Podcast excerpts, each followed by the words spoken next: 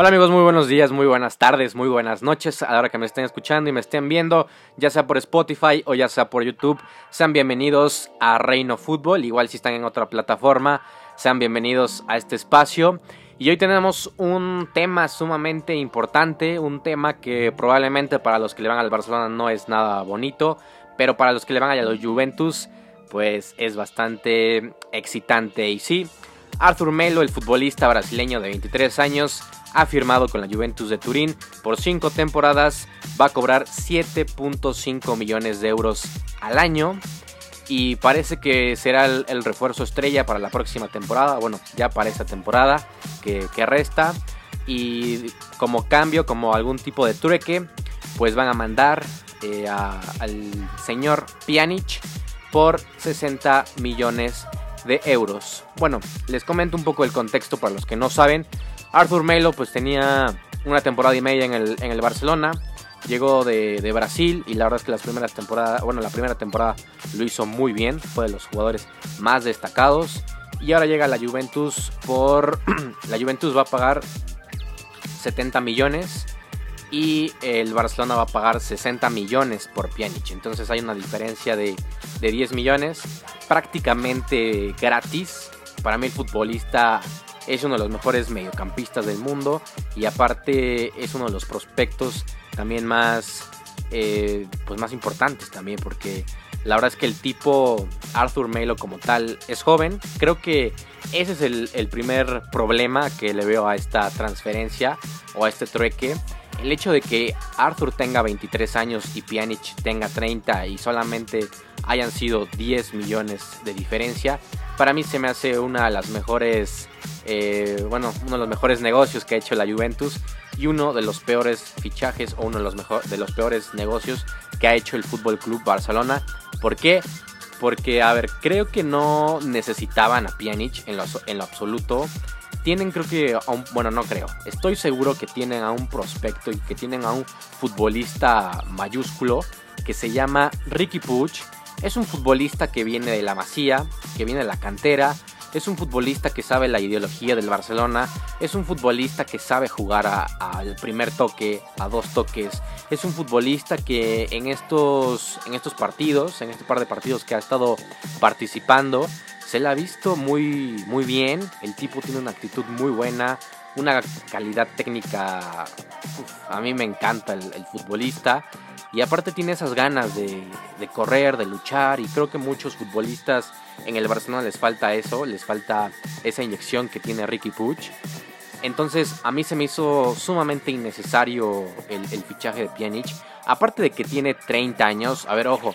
Pjanic para mí se me hace un futbolista tremendo, es un crack y es uno de los mejores mediocampistas en los últimos años que ha tenido el fútbol internacional, pero no puede ser que, que llegue con 30 años, con esa cantidad y sabiendo que tienes en tus filas pues a otros futbolistas más jóvenes y que le puedes sacar mucho jugo y mucho, mucho provecho. Entonces creo que el Barcelona se está equivocando rotundamente en los negocios. La directiva creo que es la, la responsable de todo esto, no hay más creo que sí tiene que haber una, un consenso o tienen que cambiar estos directivos para la próxima temporada porque lo que han hecho en, estos últimos años pues sí le ha mermado muchísimo al cuadro culé. ¿Por qué? Porque primero con Dembélé, que ahorita prácticamente ya no se habla de él, que llegó con una cifra millonaria. El caso de Coutinho, que no le rindió en lo absoluto y que ahorita pues están viendo a dónde acomodarlo y que su precio ya bajó estrepitosamente. Eh, y después ahorita el caso de Griezmann, que para mí es uno de los casos más, más tristes y más complicados porque el futbolista no está rindiendo, el futbolista no se le ve feliz, el futbolista está perdiendo minutos cada vez que, que, pasa un partido, ¿no? Eh, entonces, pues es, es, complicado lo que está haciendo esta directiva porque no, no tienen un proyecto, creo yo, no, no saben lo que están haciendo, o al menos eso es lo que dan a, a entender con, con todo esto, porque Creo que, repito, creo que este fichaje está, está de más. Creo que, o sea, con todo respeto les comento, Pjanic es un super futbolista, pero creo que no, no, está bien. Y en el otro, en el otro polo, un polo completamente opuesto, pues la Juventus hizo un excelente negocio.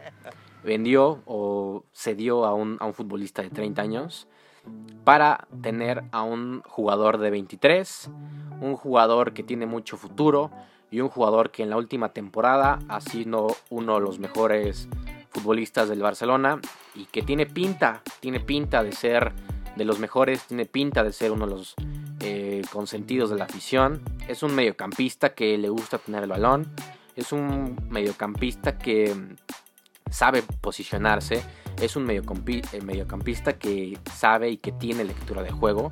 Para mí Arthur es un jugador y un mediocampista muy completo. Em, en el Barça lo hizo muy bien. Para mí creo que de la mejor forma que lo hace es como un interior. O sea, si tú pones un contención fijo y pones dos interiores en un 4-3-3, eh, en la posición de interior creo que lo hace maravilloso. El, el tipo te da salida, limpia, el tipo es, es, muy difícil que pierda balones, es muy difícil que, que, no sepa qué hacer cuando tiene el, balón en, los pies.